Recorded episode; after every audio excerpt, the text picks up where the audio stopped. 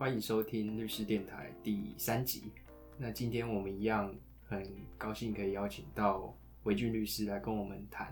本集的节目内容。那韦俊律师可以跟大家打个招呼。嗨，大家好，我是洪维俊律师。嗯，韦俊律师，我先跟你分呃跟你分享一下啦。先问你啊，这礼拜过得怎么样？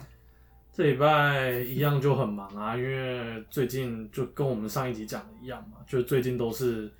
呃一方面因为疫情啊，然后再来就是法院职务调动的关系，所以最近开庭还是很多。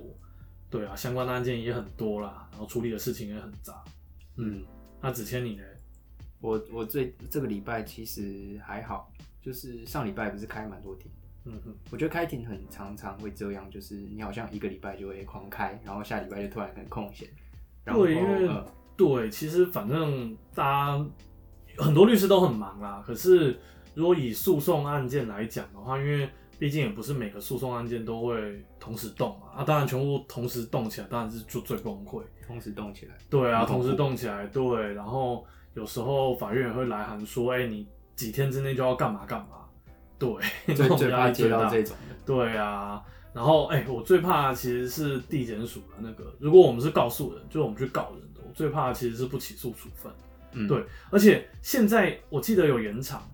对，最早之前好像是七天之内就要提在役，现在变成十天，对，对不对？反正就在意就类似呃，对于地检署不起诉处分，对，有点类似上上诉，对对，然后就是像一般我们的民事案件是二十天嘛，对对啊，可是就以前你看最早的时候，就是不起诉处分书只有七天，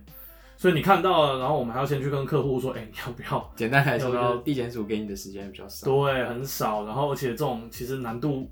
老实讲，我觉得也偏高了，嗯就是在意的时候，嗯，所以我觉得我们讲这里，你这礼拜蛮忙，这礼拜呃比较不忙，但是下礼拜又开始忙碌起来。对啊，就是一阵一阵的，嗯，那今天我们也很高兴要跟大家就是讲啊，那有关于上礼拜有一个蛮重大的新闻，就是有关那个一百五十四只的猫咪走私，然后被查获嘛，嗯。那后来嗯大家就引起大家的争议嘛嗯或讨论，那最后最后结果很不幸啊，就是那个猫一百五十四只猫就是全部都被销毁。对，就是被被被安乐死，嗯，我可以先请问，呃，不知道大家有没有听到，呃，知不知道这个新闻啊？那，嗯，我觉得你对这件事情看法怎么样？它销毁的依据是什么？其实它是这样啦，就是说，因为大家知道走私嘛，所谓的走私其实就是说，你正常来讲，你一个东西你应该要经过所谓的报关，那如果是动植物的话，就是要经过检疫嘛。那经过这样子的程序之后，你才能把东西输入进来。那你如果没有，就是意图借由这种方式来规避掉我们的海关的查气或者相关的检疫的话，就可能是所谓的走私嘛。那当然，我们这边就就先不讲之前的那种就是什么所谓的私营案到底是对这个，我想大家见仁见智啊，到底是走私还是不是？超买，对这个，我觉得我们不好说啦。嗯那当然就是这个案件，其实我觉得，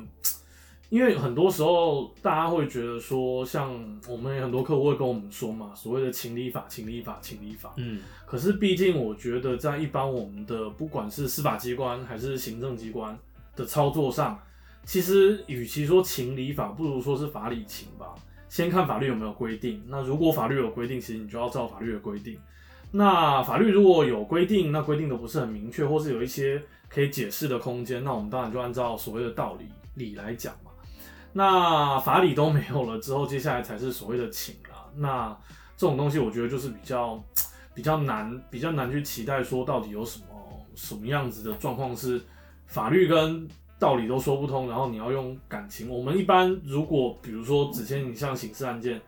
对不对？你最后走到情，其实你就只能求情啊。对，就是对你，你可能比如说我们当事人就是有罪，那呃法条的解释或者是法院的判决也都对我们不利，那最后我们能怎么办？最后当然就是求情嘛，对看有没有一些呃情感上就是比如说可以减轻的事由或者怎么样。对，嗯那其实民事案件也是啊，民事案件像如果一般我们上礼拜呃讲到所谓，因为还有第一集我们也讲过嘛，损害赔偿，对，其实那也是一种看双方的所谓的那种就是社会的地位、收入的状况，那也是一算是一种比较没有那么法律的操作。对，所以就是维俊刚刚提到法理情，法理情。嗯那当然依照一般的国民的法律情感当然是情理法，情理法。对但对，嗯，对我们法律人的角度来说，或是对于行政机关的角度来说，嗯，一方面是出于怕事的心态，嗯二方面是出于大家大家如果有学过法律，那当然会知道说，其实依法行政是对于行政机关最重要的事情。对我可以帮维军补充一下，就是他本案销毁的依据是那个《动物传染病防治条例》的第三十四至二条啊，对，就是说，如果那些猫咪啦有下列情形之一啊，那这个输入的这个动物检疫机关就必须要去销毁啦。如同本案就是说，因为它在原原原产地嘛，应该这样讲，对，原产地并没有经过检疫啊，然后它的原产地其实是武武汉肺炎的疫区啊，就是 COVID nineteen 的疫区。，对对，嗯其实就是就是中国啦。那嗯呃，据新据就是据我们就是看新闻的报道，其实除了 COVID nineteen 之外，还有所谓的狂犬病。嗯，那其实对讲白一点，就是说，我相信农委会在这方面应该是有经过专业的评估啦，就是说对于对对于我们国家，不管是呃国内的人民或者是动物，都有很大的风险。所以当然，大家如果有去查询相关，就是刚刚子谦所提到的那个，就是传染条例的规定，其实会发现说，哎、好像不一定要去做扑杀、啊，对，对，因为它有其他，比如说补检疫之类的替代的方案对，是有替代的方案。不过大家知道，有些时候就是这种，其实就是行政机关它，呃，等于说它在适用法条上，就是你也不能说它适用错了，嗯因为它当然就是它有经过一个适度的流程检验，就是相关的，比如说像是他讲可能专家。那我们的经验上，可能比如说，呃，政府内部它会有一些专家会议，对，去讨论这个事情。那最后他依照这种专家会议做出来的结论，你很难说是错的啦。虽然是很不忍心啊，但是好像是必要的手段之一。对，而且它其实我记得速度蛮快的，因为那时候看到新闻爆出来，嗯，那我也有看到，就是像呃高雄市的陈其迈市长也有去试图去救过这些猫咪啦。那当然最后结果也是是没办法，就是还是要尽快的做嗯所谓的人道处置，也就是安乐死。那我想也是为了避免可能不管狂犬病也好，或者是 COVID nineteen 也好的，嗯在国内的传播啦，对，可能是不得不然啦。所以应该这样说啦，就是假设今天如果不是猫咪的话，会可能就不会猫或狗的话，可能就不会引起这么大的讨论。我觉得这个很有趣哦、有关猫狗是不是要给一个比其他动物更特殊的待遇？我觉得我们待会儿可以谈一下。对，嗯，那我觉得这个就是涉及说，在台湾的的这种走私其实蛮常见的啦。那最后这些动物，呃，要么就是流到消费者手上，然后要么要么就是会流到那个所谓繁殖场，嗯就是有当那种呃当那个种，嗯，懂我说的那个种的意思吗？嗯嗯嗯就是对它其实是要图它生的小孩子。对那其实其实我必须承认，这些其实我觉得都不太人道。对对。那我还是鼓励大家 领养代替购嘛。嗯，当然啦、当然是这样啦、对啊，我自己我以前也有养过狗啦。那我我就会觉得说，其实就是刚刚像子谦所讲的，就是我觉得动物到底在我们心中，在我们人类心中到底是什么样的一个定位？老实讲，我会认为现在的法律即使有一些就是所谓的动保相关的法规，可是实际上我认为啦，就是也许有一些规定可以再更完善，因为就是我觉得，比如说，如果今天呃，就是猫啊、狗啊这种跟人类就是相处时间比较长的动物、宠物，那他们就是比如说死了，那就是我觉得对我们的感情来讲，都会是非常大的嗯创伤。对我还记得我大三那一年，我家养的狗就是叫什么名字？叫球球，球球。对，好可爱。就是因为它就是它是就是母就是母的狗嘛，那其实是这样，就是顺便也跟大家宣导，虽然这不是我我不是兽医的专业，但是可以跟大家宣导是这样，因为我们原本是想说就是自然的考量，我们就没有去把它结扎掉，那会变成说它的那个子宫，就是因为就是呃母母性的动物嘛，就是有那个子宫，那嗯。呃，这个子宫它后来就是等于说，虽然没有就没有繁殖，但是就是有蓄脓，就等于说一直有发炎，然后嗯可能就脓就留在里面，然后最后才让它就是它它会生病，然后会最后呃不幸过世的原因，其实就是这样。所以如果大家就是有养，我不知道猫是不是啊，但是如果至少家里的狗嗯是就是呃这个这个母的，就是是女性的话呢，那记得就是可以的话，还是去把它结扎啦，避免掉这样子呃不幸的事情发生。嗯，对啊，讲远了，反正大三那一年，对我就记得我接到我家的电话，因为前一个周末我有回去，但是那个时候其实他就很不舒服了啦。那后来送到兽医那边，其实也就就来不及了。嗯对，那我还记得接到家里的电话，我直接就把早上的课翘了，回回宿舍就哭了一个早上。哦，嗯天哪，真的是，唉，简单来讲，就是我会觉得说，其实就像子谦讲的，现在动物在法律的性质上，我觉得是不是我们在法规层面已经有办法完全的反映动物跟我们之间的情感的联系，对的联系，嗯我觉得这可待商榷。可是又反过来讲，除了猫跟狗之外，那其他的动物难道我们就就就算了吗？嗯，对啊，我觉得这个等一下我们可以对对对，我们可以讨讨论。我可以嗯帮大家补充一下，如果大家要去，嗯，真的万不得已要去购买那些宠物的话，记得还是要挑选那个合法的繁殖业者啊。嗯嗯那我可以跟帮大家补充啊，你去，呃，你要去判断所谓合法的繁殖业者，你必须先可以先上网查啦，你可以查他是不是有一个所谓特宠业字，特别的特，然后宠物的宠，业务的业，特宠业字，这几个号啦。假设它是有经过合法登记，那我觉得真的万不得已要去购买的话啦，那还是还是要找这个合法的业者。嗯，那刚维俊有提到一个很有趣的，就是说，俗话说猫跟狗是人类最好的朋友嘛。嗯那那猫跟狗是不是要跟其他的动物做不同的待遇，或是说，那比如说今天我养我养蟾蜍，或是我养我养老鼠，或是我养兔兔，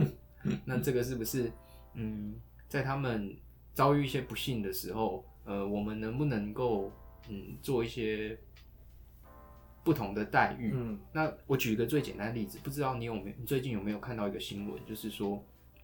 有他的新闻内容大概是说有一个富人就是被所谓流浪狗追啦，那哦那个最后富人就跌倒嘛，对受伤，哦，然后好像就不幸过世了。对，因为老人家最怕摔了。对对对对，那假设今天不是流浪狗的话啦，假设那个狗是有主人的话，这个时候那个跌倒的妇人，假设他没有往生啊，那他可以去怎么怎么去求偿？除了我先说刑法上啦，刑法上当然因为那只狗是有主人的嘛，嗯对，那这个时候其实妇人可以向主人依照那个刑法的那个过失伤害罪。对，那假设那主人主人是故意放狗去咬人的话，那就是伤害罪啦。对，这是刑法的部分。那富人可以对那个主人做所谓民事求偿啊。那维俊，你知道我们民事求偿大部分，比如说被别人家的狗咬伤，我们可以做怎么样的求偿？其实是这样啦，那这种当然就是所谓的，一般我们会认为是所谓的侵权行为啦。那侵权行为当然就是基于故意或者是过失，然后等于说去损害到别人的权利。嗯，那这个时候就是在民事的赔偿层次，我们就叫侵权行为。那呃，在我们的民法的规定上，其实有一般的侵权行为，就是我刚才讲的最简单的。那当然也有所谓的特殊的侵权行为，像是呃我们刚刚所讨论到的，就是宠物。其实关于动物这一点，我们的民法就有特别规定。对，就是原则上，如果动物去侵权的话，主人是要负责的。是可是，对，当然也有例外啦，就是说，如果主人可以证明说这个，呃，等于说他已经尽了相当的注意，然后仍然没有办法防止结果的发生。他已生，经绑好狗链，但是狗链突然松脱。，对，就是、嗯。就是可能是没有办法，比如说我很难想象啦，比如说如果比如说突然出个车，比比如说就是外面的车子撞进来，然后把原本拴着狗链的树撞断了，然后狗就跑出去，然后就咬了人，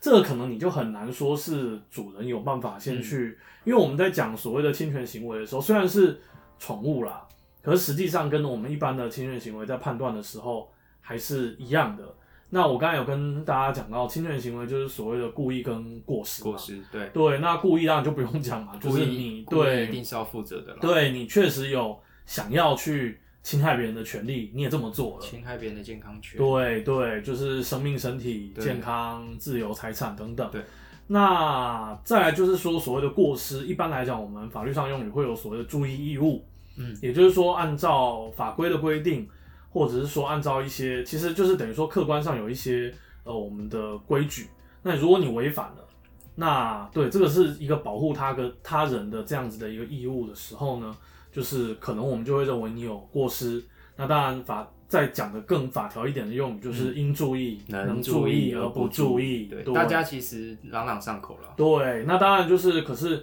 基本的原则就是说，这样有一个这样子的一个注意义务，必须要是、呃，等于说我们必须要是可以要求这个人来负责的。对对，比如说像我们的法条，刚刚除了我们讲的宠物之外，像是哦，我们说雇主，对，如果你的员工去侵害了别人的权利，你雇主可能要负责哦，因为就是你在假设他是利用这个职务的机会，或者是便利，就是给这个职务给予的便利去做侵权的话，对，雇主也要负责。可是，一样就跟宠物一样，就是如果雇主可以证明说，哎、我其实已经该做的努力我都做了，嗯，然后他仍然就是等于说没没有办法避免的时候，那雇主也是例外的不用负责。当然，这个就就是诉讼上的攻防问题了。补充一下啦，其实父母对子女的行为啊对一样要负责，就是所谓的我们特殊侵权行为的规定。那当然，特殊侵权行为要成立的前提，一定是你所谓一般的侵权行为就要成立了。对，其实还是回归一般的要对，那特殊侵权行为跟一般侵权行为有什么差别？我想主要就是在举证责任的问题。对如果你是特殊侵权行为的话，你的举证责任就不是被侵害的人要去举证，而是那些比如说父母或是雇主或是、嗯呃主人宠物的主人要去负举证责任啊。对对，那我们刚刚有讲到说，那个就宠物啊，就是自己养的宠物，然后去咬伤别人，那被咬伤的人可以去主张呃所谓的财产上的损害。嗯嗯，那财产财产上的损害，就是比如说那些医药费啊，对或是看护费，对。或是看诊费用哦。嗯，我想大家应该就是对于这种可能，也许啦，就是我想应该没有太多人会真正有碰到，就是所谓的就是你自己养的宠物，或者是你被别人的宠物去就这个可能侵害到权利去主张球场，哎、搞不好还其实搞不好也不一定不一定是这样，但是我想大家最常碰到的应该是车祸啦。嗯，对，车祸可能最常碰到。那呃，诚如子谦所讲，就是呃，不管今天是我们讲的特殊侵权行为，宠物也好，雇主也好，父母跟所谓的未成年子女也好，那可是你还是回归到所谓的最一般的侵权行为的要件去看嘛。对。那一般来讲，就是顺便跟大家讲一下啦，就是一般的侵权行为，我们可以主张的范围大概哪有哪些？嗯，可能就是第一个医药费，然后第二个就是照护的费用，就是对看护费，就是可能你的家人，就不管你你不不是专门请一个看护的话，可能是你的家人，妈妈，对你的家人专门的照护，然后因为这样的支出，那可能当然就是往后再延伸一些，比如说像是呃，假设你的车子有受损，然后修车费啊，然后或者是大家最喜欢讲的啦，我觉得我个人觉得是可能呃，就是没有接触过法律或者是对法律比较不熟悉的民众最喜欢用的滥用的，就是所谓的呃精神慰抚金。嗯，对，精神赔偿。那大家要知道，就是很多人会在这一个层次去，就是精神慰抚金的层次去拉高那个精神慰抚全部金的。损害赔偿，对，可能呃，就是我自己也有碰过啦，就是就会在这边就是要求比较高的金额。嗯哼对，那我想当然这个是大家的权益，因为毕竟我们也不能苛责说被害人嗯就的那个精神痛苦不止这些钱，只是要提醒大家啊，就是这个部分在法院的认定上，其实最后还是会回到我们讲的，就是他还是会看你你的本身的地位，然后嗯受侵害的程度等等综合评估啦。对，那老实讲，就是我也不建议大家说去，呃，等于说利用这个这个不幸的事件去请求一个过高的金额啦，因为毕竟事情还是要解决。我可以帮维俊补充一下刚刚那个看护费啊，嗯大家会会有疑问啦，因为我常常碰到客户在反映啊，嗯就是问我们这个问题啊，就是说他车祸受伤了，或是他被狗咬伤了，那他今天要请一个看护的时候，假设他并没有实际的去支出他的看护费用，他只是请他妈妈或是家人来照顾他，那你家人之间当然不可能去实际上去给这个看护费用啊，嗯，但是在法院的实际认定上面，还是可以允许我们去请求这个看护费用。那一天我记得是用两千四百块在算，对好像是这样。。对对对，那第二个要跟大家就进到我觉得我们今天要讲的重点啊，就是嗯被咬伤的人除了请求财产上的损害赔偿，那被咬伤的人可以请求所谓非财产上的损害赔偿，嗯。就是回去你刚刚说的精神赔偿。嗯。那这个可以这样主张吗？应该这样子讲啦，就是说我们的法律有规定，其实任何程度的，就是任何形式的侵权行为，嗯，都会有可能有精神慰抚金的可能，包含我们第一集所提到的配偶权的侵害也好，那车祸的侵害也好，那或者是就是比如说名誉名誉的侵害也好。对，其实都会有所谓的非财产上损害，也就是精神慰抚金、精神赔偿。对，因为就像子谦讲的，他这个就是所谓的精神慰抚金，它其实就是一个没有明确的，比如说你医药费会有医药单据，是。那刚刚我们讲的看护费，你也会有，就是等于说计算的标准。可是精神慰抚金它其实并没有。对，所以到头来，其实我会觉得啦，我会觉得，当然大家很喜欢主张，可是你主张就看法院准不准嘛。对，那你还是要跟法院说，你因为这件事情确实有怎么样子的精神的痛苦，对所谓的这个非财产上的损害，所以必须要求偿。维俊，你刚刚有说到，其实都是针对人受伤以后去主张精神慰抚金。那今天我们刚刚讨论问题很有趣的是，因为那个，比如说，比如说啦，比如说举个例来说好了，比如说今天我有养一只狗，可能叫做可鲁，嗯，那可鲁在路上突然被车撞死了，那这个时候。我可以，我除了主张，呃，比如说可鲁的医药费或是丧葬费怎么以外的，我可以去主张我有受到精神损那个，我可以主张我非财产非财产上的损害赔偿而而去主张这个精神赔偿吗？嗯，我只能说，当然这个可能就是我刚刚所讲的嘛，就是到底法规范有没有跟得上大家的的。我要先更正我刚刚的说法。我刚刚是说，如果我被狗追，然后我受伤，其实我是可以主张那个精神赔偿。当然，但是比如说我今天的狗可能被被出车祸了，那我可以去主张精神赔偿。我印象中我有看过类似的判决，但是结论上是是，我记得是不准的。原则上，我我国的法院现在还是绝大部分的法官还是认定说，其实不能去主张精神赔偿。对对，因为。我们的精神赔偿，其实，在民法里面的规定，主要会是一些跟你有关的亲人，嗯，对，还是亲人为主，就是比如说你的配偶、你的老公、老婆，对，然后或者是你的这个父母、子女，就是等于说，而且而且，其实你也要确实证明啦，对啊，比如说我假设我在外面就是被人家打了，那我老婆照顾我，那我老婆可以去跟对方主张精神赔偿吗？这可能好像也有点。有点远啊，嗯，有点远，因为毕竟呃，我我我想这样子讲啊，就是说，呃，有权利才有救济，这其实也是一个法律的基本的原则。那基本上我们在讲到就是像我们今天讲的侵权行为的时候呢，其实还是要看到底是谁的权利被侵害，是什么样的权利被侵害。是对，那。就是回到我们刚才讲子谦讲的，我们今天讨论的重点就是说所谓的动物。那因为就是跟大家讲，就是我们法律上就是分为人跟物。那我不知道子谦还记不记得啦？其实像我们的刑法也会讨论说，到底什么什么是人。对，对不对？就是人到底是要从出生开始呢，还是在妈妈肚子里的时候就开始？有各种各样的说法。那我们今天先不讨论这个。简单来说，就是人跟物其实要做区别的对待啦。对，就是那猫狗是物吗？其实我国法院现在还是认为是物。是物。那可不可以？因为物被被，比如说物被损害了，那其实现在法院是认为说不能去主张损精神赔偿啊。那能不能说把猫狗建立在？虽然是在物的前提之上，但是因为它猫狗是人类最好的朋友，我刚刚有说了，那可不可以把物呃被侵害的同时去提升它的地位，让这个主人可以去请求这个精神赔偿？跟维俊分享哦，其实现在瑞士有在立法，已经立法了。其实瑞士立法已经允许，就是主人去主张这个精神赔偿。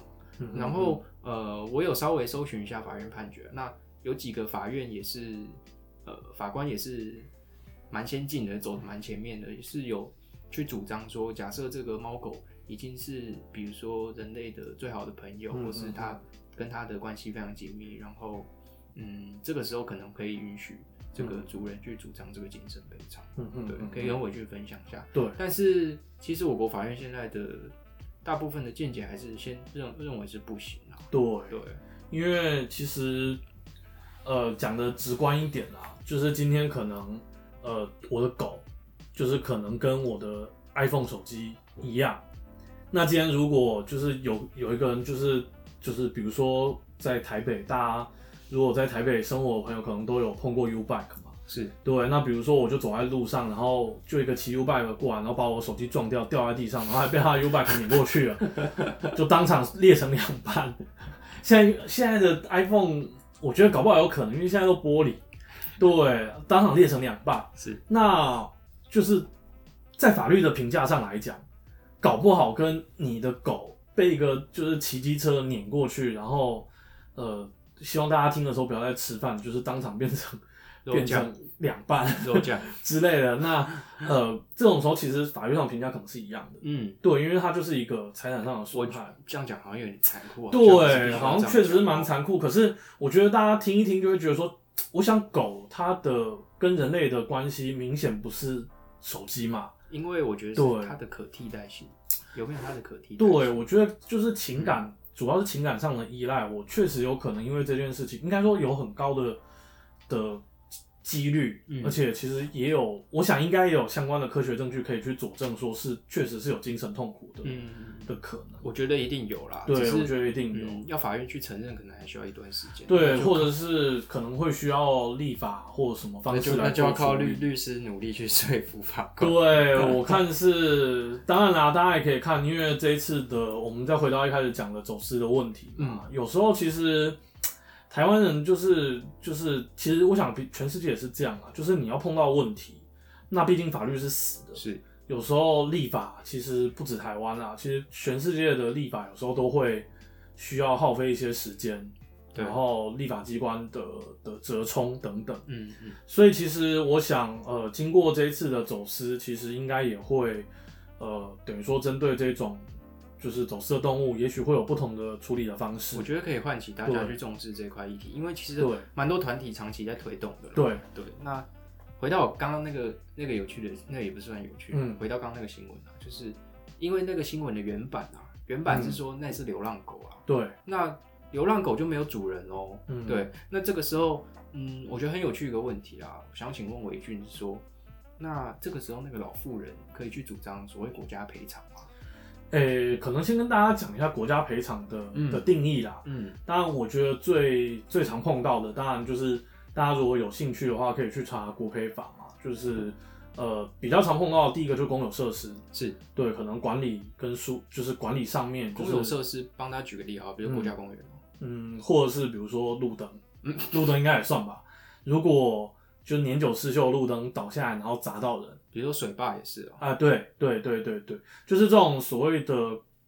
我觉得可以很概括地讲公务啊，对，就是等于说国家在负责管理跟维护的这样子的东西。嗯，那或者是公务员本身他呃可能有一些这个管理上的不尽责，或者是他发生了一些疏失的时候，有可能就会成立所谓的国家赔偿的责任。是，对，那嗯，当然，我觉得个案就是刚刚子谦所讲到这个新闻的个案，到底后面会怎么发展，这我们不知道。可是，呃，如果是我们的当事人的话，我们可能会建议说，哎、你可以考虑呃寻所谓的国家赔偿来做主张。嗯，那这个时候就跟大家简单讲一下国家赔偿的流程啊。通常国家赔偿是你是要先跟原本的机关去做主张，是，对，就是原本就是等于说他应该要负责的机关。举例来讲，就是如果是这个案例的话，我记得他好像是在某一个公所还是什么前面被被追啊，被流浪狗追。那所以可能赔偿的权责单位有可能就会是这个公所，嗯，那或者是也有可能是，比如说你说这个主管县市政府，他的比如说呃跟动保有关的这个这个单位，嗯也有可能是他们。那无论如何，你先确定说到底是谁要负责赔偿，先去跟他们请求赔偿。那通常百分之九十，不要讲不要讲几率啊，几率九十九点九九九，对，反正就是大概你会被拒绝啦。对对，因为这种东西，他们可能大部分的、绝大部分的机关都不会承认自己有疏失。我觉得也有一个立那个机关有个考量啊，他自己承认疏失的话，他很难对上面交代了。对，所以通常，哎、对，子谦讲到一个重点，有时候其实站在机关的角度，以我个人跟机关交手的经验，他们有时候明明明知道说，糟糕，我这个这个处分或者这个就是不太对，可是他们会觉得说，嗯那就是给你法院判啊。对啊，对，那就给你法院判。其实我个人的经验，除了呃公部门之外，有一些所谓的这个公股银行或者是国营事业，其实也会有这样的状况，他们就会觉得说，我与其自己先承认错误，不如你就去告啊，我等法院判下来，然后我再我再认错。对啊，等法院判下来都几年了，对啊搞不好原承办人也都申请退休了。对对对，确实很有可能啦。那呃，简单来讲，就是再回到我们这个刚刚讲的，那你跟原机关申这个申请赔偿，那当然可能他不会准。那接下来你可能才会去往所谓的啊，注意哦，是民事法院哦。嗯，对，国赔是你跟对他就是是归民事法院管，去提起一个国家赔偿的诉讼。嗯，那除了这个流浪狗之外，大家比较耳熟能详的可能会是像之前山难，对。或是之前有那水坝放水，对对嗯。对，这种可能就会去呃提起国家赔偿，去请法院看说，哎、到底公部门在管理设施上，或者是就是等于说负责的公务员，他到底有没有疏失？嗯，对对那当然说你本案你可能要主张，比如说。呃，负责管理周边环境的乡公所有疏失的话，你可能需要更多的论述啦。嗯比如说，他平常就有注意到那那有一群野狗了，对那可是他都没有作为嘛。哦对那就是所谓的不作为的疏失啦。对，很有可能，就是嗯这个，我觉得就是呃，负责律师在案件上必须要去想办法去去证明的事情。对，对，毕竟你要说国家有疏失，嗯，那我们讲法律有法律的要件嘛，那到底公部门是怎么样的行为，公务员是怎么样的行为，对，可以认定成他有国配法所规定的这些疏失，那当然就是看，呃，讲白一点啊，我觉得就看律师的功力啦。看律师功力。对，看律师功力。那我觉得我们最后可以回到今天我们一开始讲的这个议题啦。当然说，嗯，猫走失的新闻其实听起来蛮难过的。其实嗯我觉得可以跟大家稍微聊聊，就是一线的兽医师，其实他们也面临到很大的工作压力啊。因为我跟大家分享，我有个台大兽医的同学啊，他是我高中同。那嗯，大家可能都觉得兽医光鲜亮丽啦，然后再开了一个兽医诊所，然后而且动物又没有健保，嗯所以他们其实都收自费啊。对那一般人的认知可能说兽医就把它当成所谓医生去看待，那对他们的期待可能是说他的薪水很高啊，或是说呃每天可以跟动物相处在一起啊，其实都还不错。但是我有次跟我那朋友啦就聚餐嘛，那他是跟我分享说，其实兽医蛮辛苦的，因为嗯他们的薪水其实不高诶、嗯他说其实才三四万块而已，嗯对，除非你自己出来开诊所啦，嗯然后加上他们的工时又很长。哦，哦对对，因为很多我有看过兽医院是二十四小时。而且我必须承认说，你如果一个不医好，宠物走了，你很容易会会吃官司啊。嗯 对，有可能啊，就我们刚才讲的嘛，就侵权行为嘛。嗯，对啊其实兽医是高压低薪啊。那嗯我我前几天还有看一个新闻呢、虽然是好像一百零六年的事情，嗯就是有一个兽医师嘛，公费兽医师，那因为是公费兽医师，所以他每天的工作，你想哦，一个人他很爱护动物，他才会当兽医嘛。是啊是啊。那他担任公职兽医师，其实他每天做的其实是在安乐死啊，哦，他每天安乐死三只三只狗，嗯那他就是对这个对这个工作内容其实很不满意，或是对这个体制不嗯满意啊。那哼嗯哼，他的抗议方式是最后他在车子里面服下那个安乐死狗的那个药，他就自杀。哦对啊，其实看着蛮难过的啦。对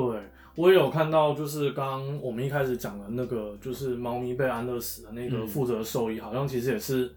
也是很不忍心、啊，大家都不愿意啦。对，其实大家都不愿意，因为对，当然就是刚其实有一句话我一直有一点意见，就是猫跟狗是人人类最好的朋友。对，我觉得狗是啦，但猫嗯，哎、所以子谦也是猫派还是狗派？我我妈我我我蛮喜欢牧羊犬的，所以我所以你是狗派派哦。对，对，我觉得狗是人类最好的朋友啊，猫你看都没有狗奴，可是有猫奴。对，因为大家应该都看过网络上类似的那个就是有趣的图片嘛，嗯就是那种就是反正可能诶、狗就觉得说哦这个人对我好，然后这个人一定是神，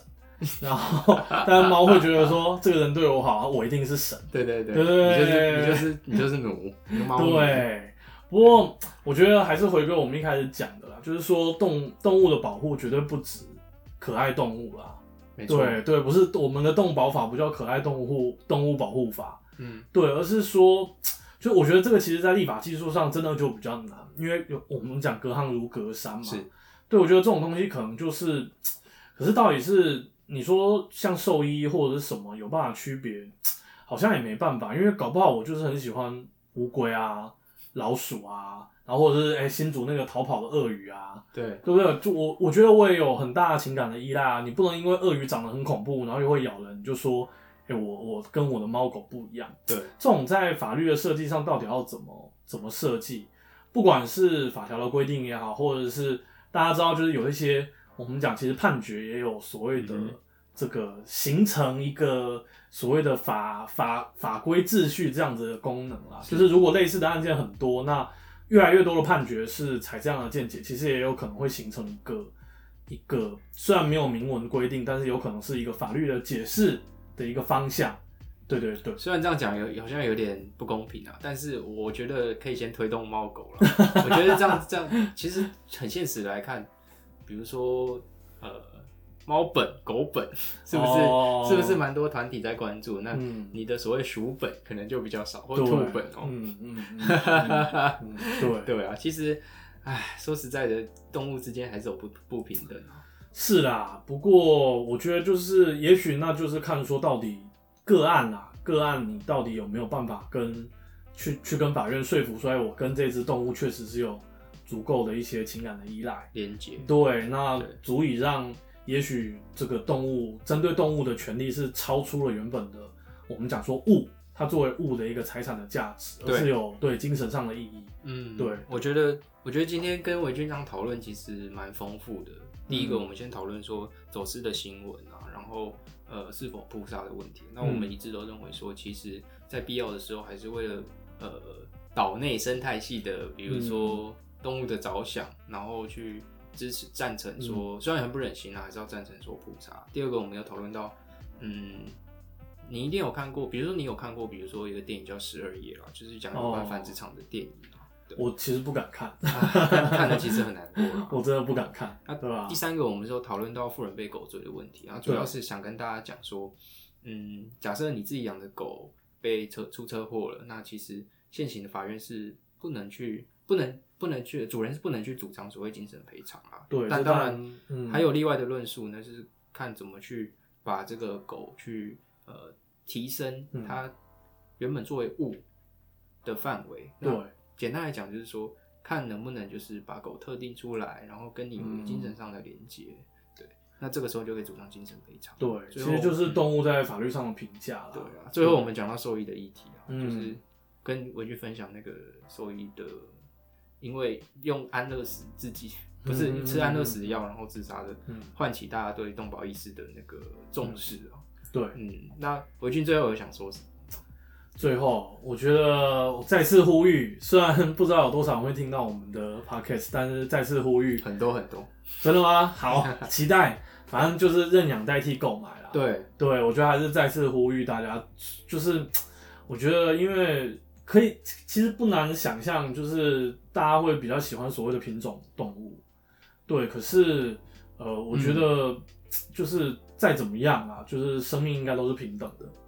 对，那也有很多的这种就是呃动物，它是在等待认养，去期待大家的拯救，那希望啦，对大家可以多选择这样的方式啊，嗯嗯。好，那我们今天很谢谢维俊跟我们分享，就是有关那个宠物的议题。对对，跟动物有关，跟宠物有关的，嗯，对，那我们今天就先这样。嗯哼，好，谢谢伟俊。，OK，谢谢大家好，律师电台，我们下次见，拜拜。拜拜。好，拜拜。